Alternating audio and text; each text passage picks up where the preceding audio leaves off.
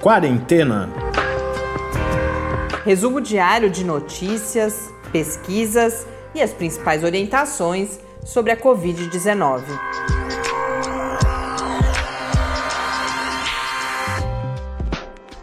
Quarentena, dia 249. Olá, começamos agora o nosso duzentésimo, quadragésimo nono encontro aqui no Quarentena. Eu sou Mariana Petson. E eu sou Tarcio Fabrício. Nossos ouvintes, hoje mais particularmente nossas ouvintes, seguem nos acalentando. A gente tem recebido nos últimos dias bastante mensagens muito carinhosas de ouvintes que seguiram conosco desde o, ou diferentes momentos aí de início, mas que já estão com a gente há bastante tempo. Então, a Débora mandou um, um, uma mensagem, um grande abraço. A Débora fala em desânimo diante dessa situação realmente desanimadora que a gente vem acompanhando no país, mas a gente estamos juntos, cada hora um que fica mais caído, a gente tem tentado um encorajar o outro, Débora, lembrando sempre do, do papel que cada um de nós pode ter. É claro que a gente não vai resolver essa situação, mas podemos ser multiplicadores de mudanças comportamentais, como eu sempre falo, e é claro, também sempre como cidadãos críticos, leitores críticos e pressionando aqueles que podem interferir nessa questão das políticas públicas. A Guilene de Santos também escreveu.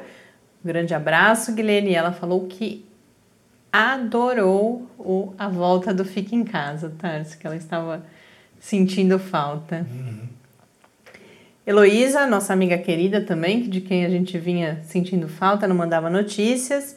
Um abraço, Elo. A, gente estava até meio preocupado Verdade. já com isso. Mas fiquei feliz de receber a mensagem, Elo. Depois a gente responde contando um pouco uh, as coisas que você pergunta lá, mas a Heloísa traz a mensagem também que a gente comentou nos últimos dias da Covid-19 mais próxima. Relata algumas pessoas conhecidas, familiares inclusive, também infectadas.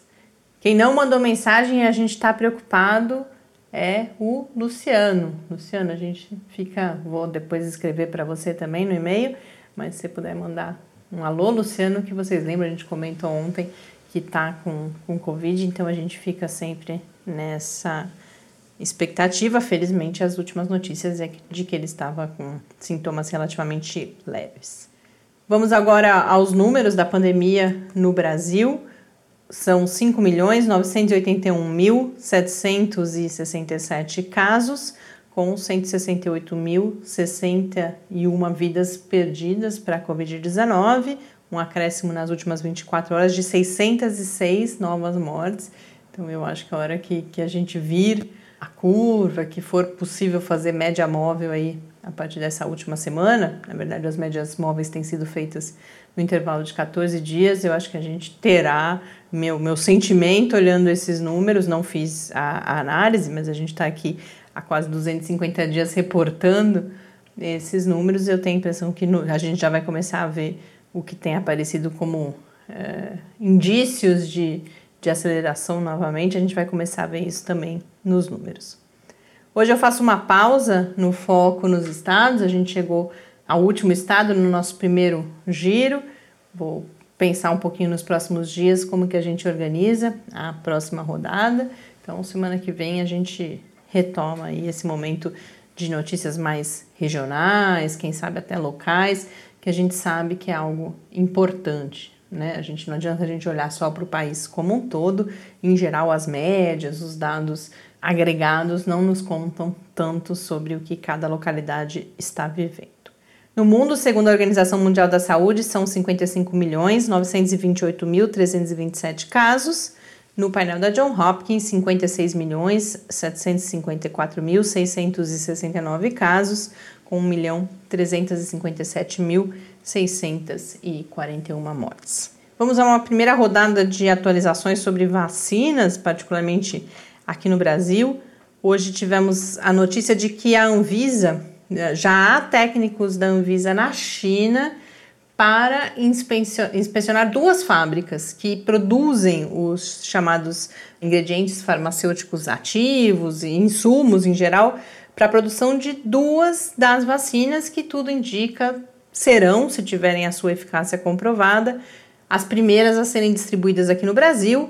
A vacina da empresa chinesa Sinovac, que é desenvolvida, será desenvolvida aqui no Brasil em parceria com o Instituto Butantan, mas também a chamada vacina de Oxford, vacina produzida pela companhia AstraZeneca em parceria com a Universidade de Oxford, que também tem insumos, a gente chegou a abordar isso em um outro momento de polêmica, né? Essa coisa de ah, é vacina da China, uma desqualificação da vacina da China, e aí foi chamado a atenção e a gente já fez, inclusive pôde fazer um debate aqui mais aprofundado no Quarentena ao Vivo sobre essa questão da dependência da China para uma imensa maioria, assim, quase a totalidade China e Índia, né? Se você junta China e Índia, é, eu não lembro o número exato, mas certamente é mais que 90%, é quase a totalidade desses chamados ingredientes farmacêuticos ativos.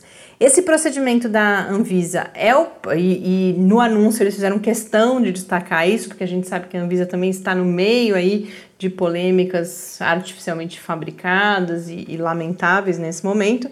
Então, os seus dirigentes fizeram questão de dizer que essa é uma situação completamente ordinária, ordinária no sentido de regular, né? Nada além, nada excepcional. E, e por que que isso acontece? Para a regulamentação de, de vacinas e de alguns outros medicamentos, é preciso que as empresas produtoras envolvidas tenham o chamado certificado de boas práticas. Em alguns casos, a visita em loco não é necessária, quando já foi feita a visita de alguma outra agência reguladora que tem exatamente as mesmas exigências que a Anvisa, uhum. outra agência no caso, de outro país. Então isso pode ser dispensado, mas não é o caso nesse momento para essas duas vacinas. Então esses técnicos já estão lá para fazer essa inspeção. A previsão é que isso esteja concluído até no máximo, considerando os prazos regulares, o início de janeiro, mas nessas, nesse pronunciamento também os dirigentes da Anvisa disseram que tudo está sendo feito para tentar encurtar esse período. Mas isso vai nos mostrando, é mais uma coisa que vai nos preparando para a ideia daquilo que a gente vinha falando e agora começa a ficar mais fácil de concretizar. De que o resultado de eficácia, e é importante dizer que para essas duas vacinas nós ainda não temos resultado de eficácia, para Sinovac é, para Coronavac, na verdade, né, que é a vacina da Sinovac, já há um, comentários, anúncios, mas ainda não, não há um, um, um registro oficial de eficácia, e para a Universidade de Oxford não existe nada nesse momento, nenhuma declaração pública. Mas quando houver, a gente já percebe que assim, só esse processo já vai até o início de janeiro, então estamos falando pelo menos de fevereiro, março, para o início das imunizações, o que está longe de significar uma imunização em massa. E eu queria fazer aqui um registro que esses técnicos que estão na China vão passar 14 dias em quarentena em um hotel, porque essas são as regras chinesas uhum. Para admissão de visitantes. Então, quando eu li, eu, eu, senti de certa forma que esse trabalho precisa ser reconhecido. Né? A Anvisa foi bastante atacada, infelizmente a gente sabe que isso é provocado pelo governo federal, mas quando a gente pensa que agora técnicos, profissionais fizeram essa viagem, estão sem dúvida nenhuma correndo riscos, vão passar lá 14 dias agora em quarentena para realizar o seu trabalho, é algo que a gente precisa registrar, reconhecer e valorizar, e eu faço questão de fazer isso nesse momento aqui no Quarentena.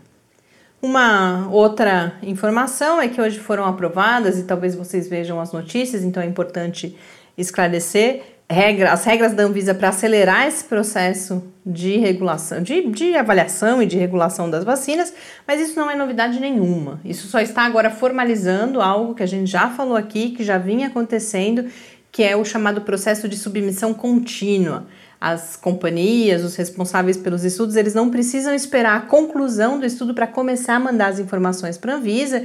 Isso tem sido adotado por várias agências ao redor do mundo. Elas vão recebendo as informações previamente, elas fazem, por exemplo, essa visita. Imaginem o tempo que seria necessário se a gente deixasse só para depois da eficácia esses técnicos irem uh, e se iniciar esse processo de obtenção do certificado de boas práticas. Então, agora isso pode ser formalizado, as notícias dizem respeito a essa formalização. E por fim, a notícia também de chegada das primeiras 120 mil doses da Coronavac ao Brasil, ao aeroporto de Guarulhos, em São Paulo. Isso era já esperado. A previsão é que até essas doses, obviamente, vieram da China, porque o acordo do Instituto Butantan, do governo do estado de São Paulo, com a Sinovac prevê a compra das primeiras 6 milhões de doses, e a expectativa é que isso aconteça até o final do mês de dezembro, e depois que o Instituto Butantan, pela transferência de tecnologia, possa produzir pelo menos mais 40 milhões de doses no, na primeira etapa desse processo. A gente segue aguardando justamente a chegada dos insumos, né, que também serão importados para o início dessa produção aqui em São Paulo. Então, temos nesse momento em solo brasileiro 120 mil doses da Coronavac, é claro que aguardando a comprovação de eficácia, aguardando a, a regulação, a autorização pela Anvisa, e inclusive por isso o local onde essas vacinas estão armazenadas não foi divulgado. Olha, eu. Você ia lá à noite, Tarso? eu roubaria uma eu fiquei... dosezinha dessa vacina fácil. Viu? Sabe que eu fiquei pensando isso? Imagina o que sente uma pessoa responsável pelo recebimento diz que, que vê ali, que está guardando aquilo. É, dá, dá, isso dá margem, a gente pode refletir e conversar, sem dúvida nenhuma, bastante sobre isso. Bom, tem dois outros tópicos que eu queria tratar aqui. Talvez eu, eu acho que eu vou focar em um, que é um tópico que eu acho que também bastante importante para tratar nesse momento, que é a questão da reinfecção pelo uh, SARS-CoV-2. Uh, a gente sabe, já falamos outras vezes, não há grandes novidades, para falar a verdade. Uh, a reinfecção, ela é um evento raro, mas hoje me chamou a atenção um texto na revista Science falando que são eventos raros, mas que têm sido crescentes. E que, como com outros coronavírus, em geral, essa reinfecção, aqueles coronavírus mais comuns, né, da, causadores do resfriado comum, esse ciclo de queda na imunidade, portanto, de possibilidade de reinfecção, é de cerca de 12 meses, há uma expectativa que a gente possa começar a ver um aumento nos casos agora, né, que a gente está completando aí de certa forma, vai completar daqui a pouco 12 meses da primeira notificação, mas muito provavelmente a doença já circulava um pouquinho antes. Então a gente está se aproximando desses 12 meses e há uma grande expectativa se observaremos essa elevação ou não. O principal recado segue sendo o mesmo: nós não sabemos, nós não sabemos tanto em relação a, a não a biologia, tem a ver certa, certamente com a biologia do vírus, mas é a reação do nosso uh, organismo e principalmente essa resposta imune. Não deu tempo de saber quanto ela dura. A gente tem sinais nas duas direções, a gente tem casos de reinfecção. Há especialistas que apontam, fala-se em eventos raros, mas há alguns que dizem que há uma subnotificação. E por quê?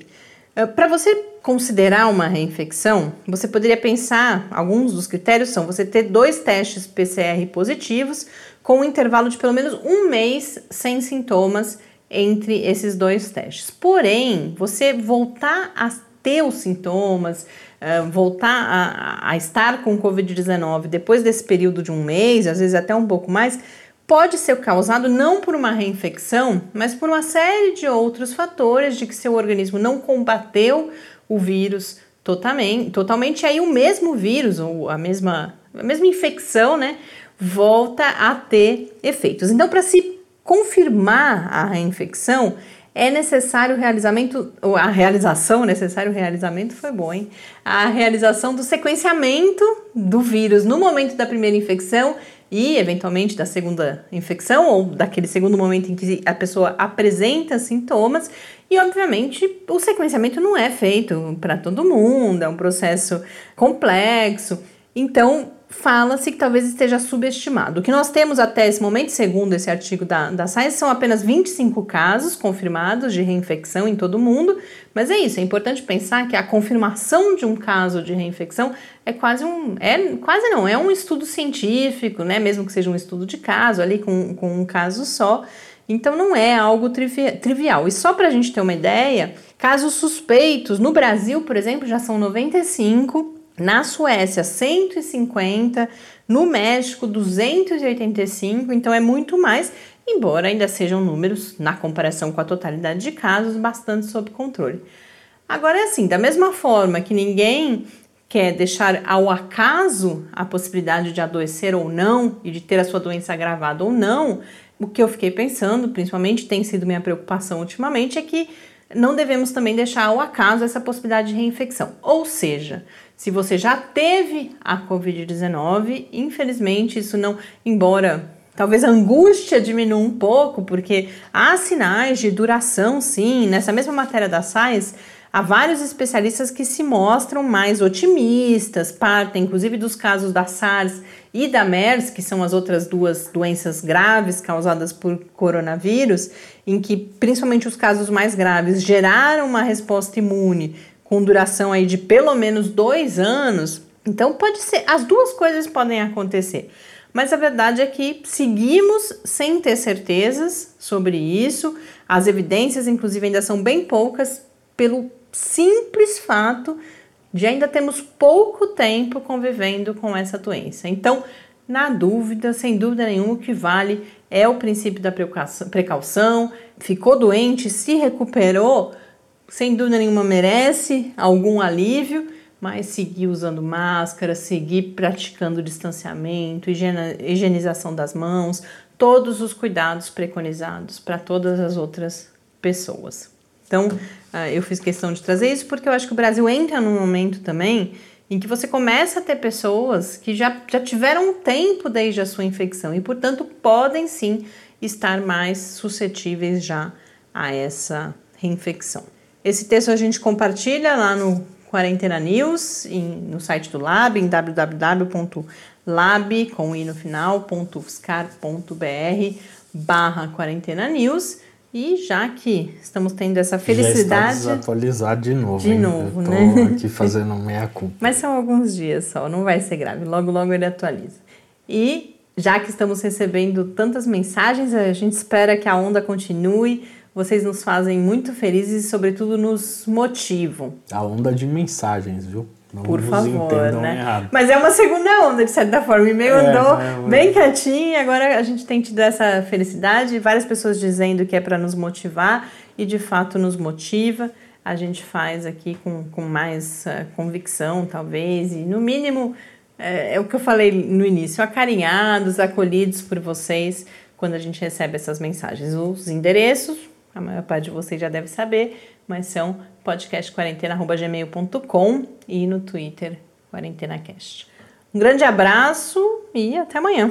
Amanhã você vai falar da- da- do enxaguante bucal, né? Desde ontem, tá Eu achei- aqui, ó, tá pautado. Achei divertidíssima a história. É, é curioso mesmo. Eu tava. Mas depois você briga comigo, que o episódio ficou muito longo, mas tá guardado. Pra amanhã, então, você garantiu. Amanhã eu falo com certeza.